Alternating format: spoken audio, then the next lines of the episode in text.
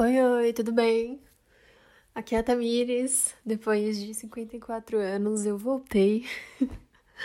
Começando esse episódio, já me sabotando, né? Mas o que eu vou falar aqui é justamente sobre isso. O quanto você tá se sabotando aí com a sua ansiedade. Já comecei aqui falando que faz muito tempo que eu não apareço por aqui. Mas tudo bem. Não, não me desculpando por isso, porque eu entendo os motivos pelos quais eu não apareci antes. Mas é isso aí, gente. E hoje eu resolvi gravar esse episódio para conversar algumas coisinhas, talvez seja bem breve, mas é só para levantar uma questão que eu tenho vivido muito nos últimos dias e que tenho tentado lidar de alguma forma. Como eu posso dizer? Mais racional e menos emotiva. E aí eu vou começar dizendo por quê. Esse episódio, o nome dele é O Fato é que isso não é um fato. É, esse episódio é sobre ansiedade, né? O fato é que o seu pensamento, a sua ansiedade, as suas emoções talvez estejam mentindo para você. Talvez elas estejam te sabotando. Talvez elas estejam te privando de viver coisas, de de repente sentir coisas. E é disso que eu quero falar nesse episódio. Então, deixa eu te contar o que rola nesse episódio.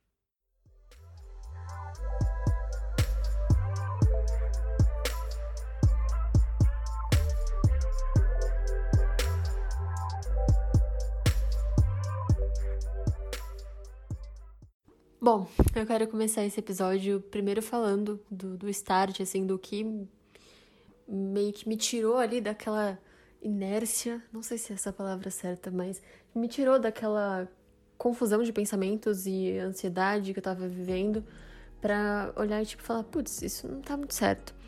Uh, pode parecer bobo, mas vamos lá.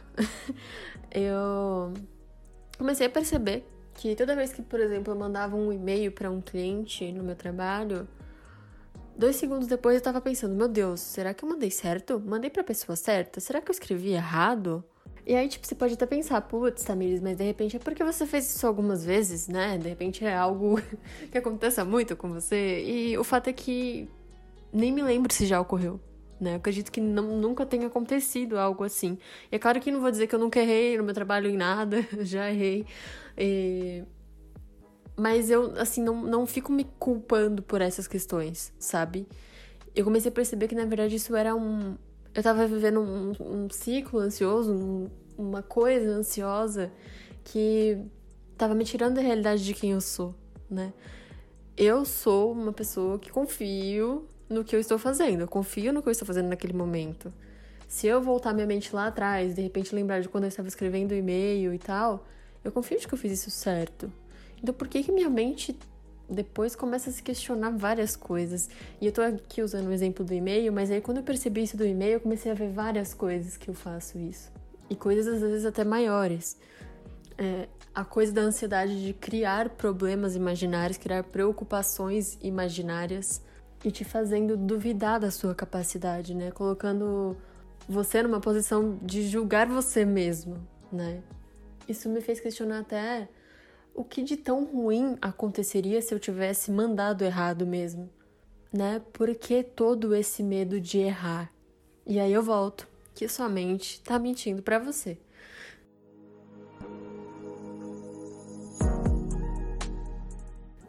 O que o que me fez assim refletir uma coisa muito, enfim, aleatória, pensamentos aleatórios. Que eu não sou psicóloga, não, não, enfim, não posso dizer ou afirmar algo assim, né? Mas é uma, uma coisa que eu pensei. Que a sua ansiedade, né, ela tá muito conectada a um plano ideal que você criou na sua cabeça, né? Por exemplo, o plano ideal, o plano perfeito. Eu preciso ser perfeito, não posso errar nunca.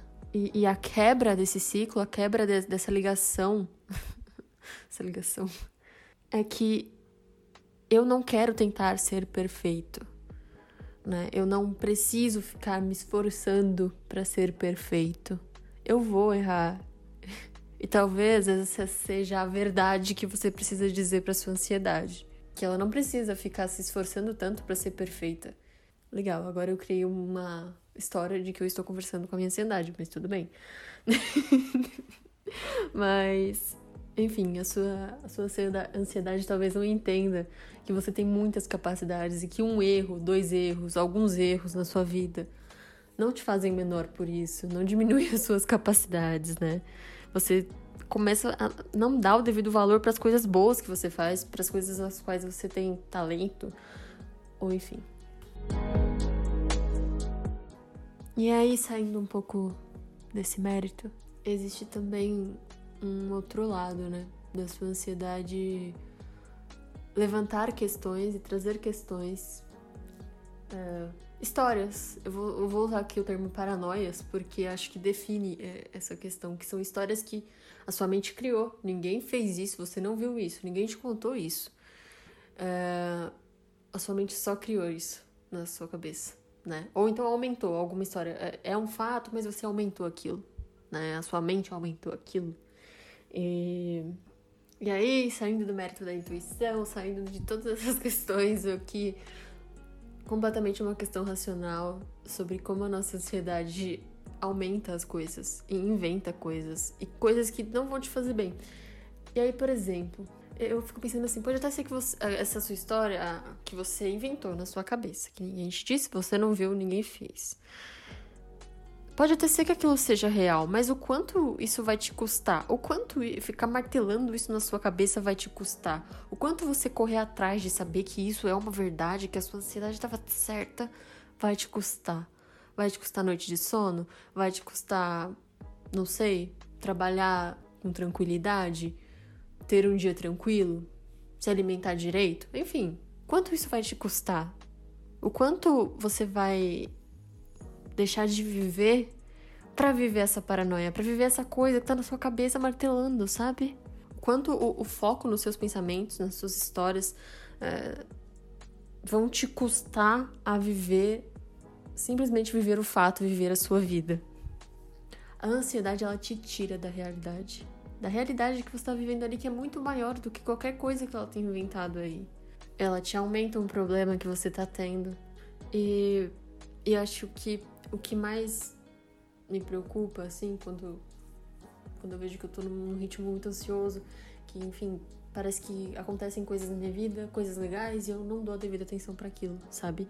Eu não vivo aquele momento porque eu tô sempre muito preocupada com outra coisa que não tem nada a ver com aquilo. E eu não sei, parece como se a gente entrasse de repente num ciclo vicioso aí, porque eu tô aqui, tipo, putz, tô num momento super legal aqui com, com a minha família eu, Tamires, de, de corpo ali, conversando com a minha família, mas a minha mente não tá ali. Minha mente tá em outro lugar, minha mente tá pensando, putz, amanhã eu tenho que fazer isso, porque isso e aquilo, e nossa, mas eu quero muito tal coisa. E às vezes a nossa mente fica ali né, num ciclo, tipo, eu quero muito uma coisa, quero chegar em tal lugar. Eu tô pensando no meu futuro, tô pensando nisso, tô fazendo aquilo. E e você não tá vivendo aquilo ali, né? O presente. Você não tá ali. Você não tá vivendo aquele momento legal ali da sua vida.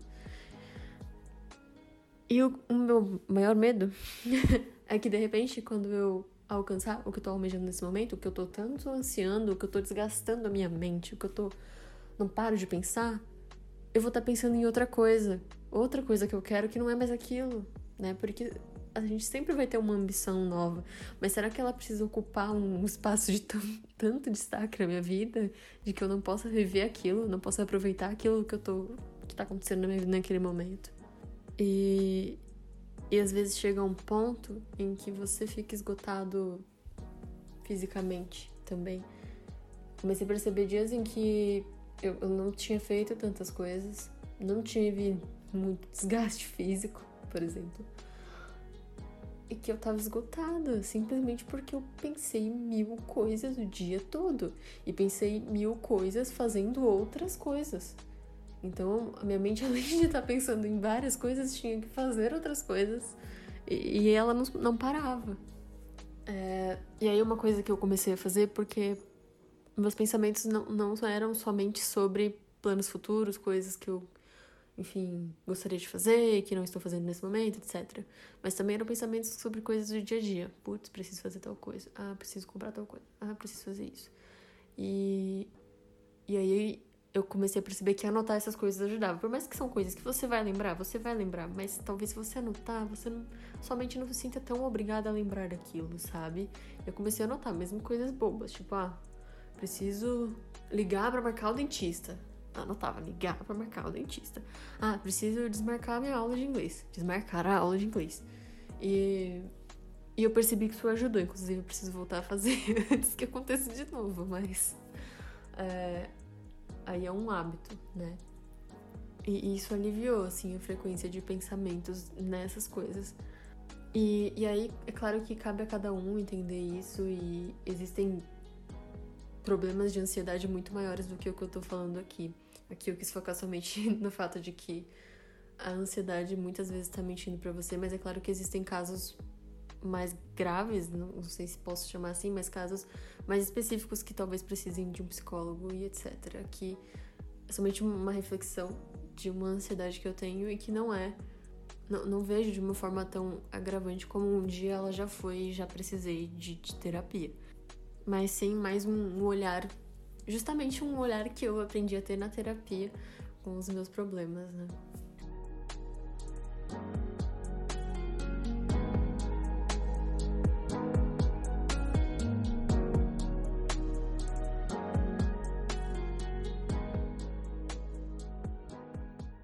E para fechar esse episódio, eu só quero propor uma coisa para você que me escutou até aqui, que chegou até essa parte do episódio e, e que, assim como eu, vive algo parecido ou já viveu algo parecido, para que a gente seja mais questionador com os nossos pensamentos. Pensamentos, emoções, ideias, nenhum deles são fatos. Eles podem ser mentiras, sim e a sua mente pode estar tá mentindo para você, sim. E o fato é somente ele. Fato é o fato e pronto. o que a sua mente viu, o que a sua mente criou já não é mais o fato, né? E, e é isso. A minha proposta é essa. para que a gente seja mais questionador com as nossas emoções, com os nossos sentimentos de uma forma geral. E obrigado por você que ficou comigo até agora. É muito importante te ter nessa conversa. Um beijo e fique bem.